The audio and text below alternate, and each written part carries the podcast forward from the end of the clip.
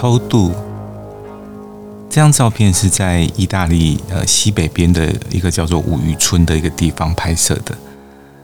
那这个五渔村呢，它是被联合国教科文组织列入这个世界文化遗产。然后它是一个依山傍海的一个人间的仙境，同时也是喜欢摄影的人的一个拍照的一个天堂。五渔村它最经典的一个画面哈，其实是在。呃，傍晚的时候，呃，华灯初上的时候，那么当这个白昼交棒给黑夜的时候，那么这个山城的这个民宅，它会点起这个灯火，那时候天色会呈现一种很神秘的蓝黑色，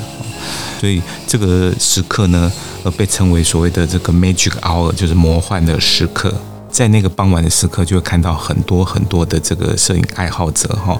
在呃一些很特定的一个拍摄的位置哈，去拍摄这样子一个很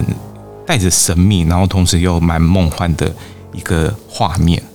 那天我也是算好时间，然后赶回到其中那个小渔村，然后希望能够拍摄这个所谓的魔幻时刻。可是这个人算不如天算，说回到那个地方的时候，我发现我的。相机已经的电池几乎用完了哈，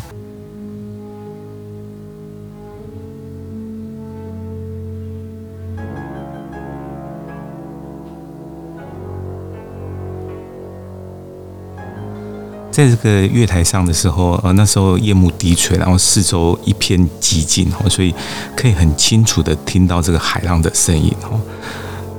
有时候我们在陷入一些现实的这个泥沼的时候，呃，会想要这个逃离现实，然后把身体呢偷渡到另外一个国境哈。可是有时候，其实我们只需要把自己的这个心哈，投射在另外一片的天空，呃，只要偷渡一种风景、一种心境或者是一种回忆哈，这时候根本不用放逐自己，哦你就可以放下自己，然后放过自己。